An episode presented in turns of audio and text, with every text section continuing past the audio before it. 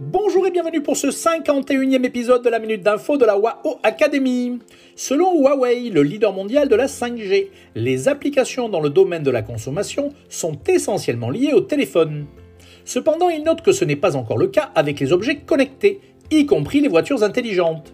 Avec la Corée du Sud et le Koweït, la Chine constate une pénétration de la 5G avec plus de 20% de présence dans les infrastructures mobiles les applications de la 5G dans le domaine de la production sont encore plus difficiles à développer, car il faut des modèles économiques gagnants pour les producteurs.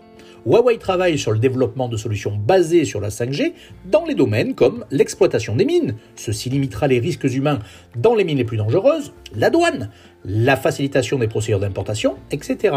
Il faudra donc attendre encore quelques années pour que la 5G soit vraiment dans notre vie quotidienne. Allez, à très vite pour un nouveau podcast et portez-vous bien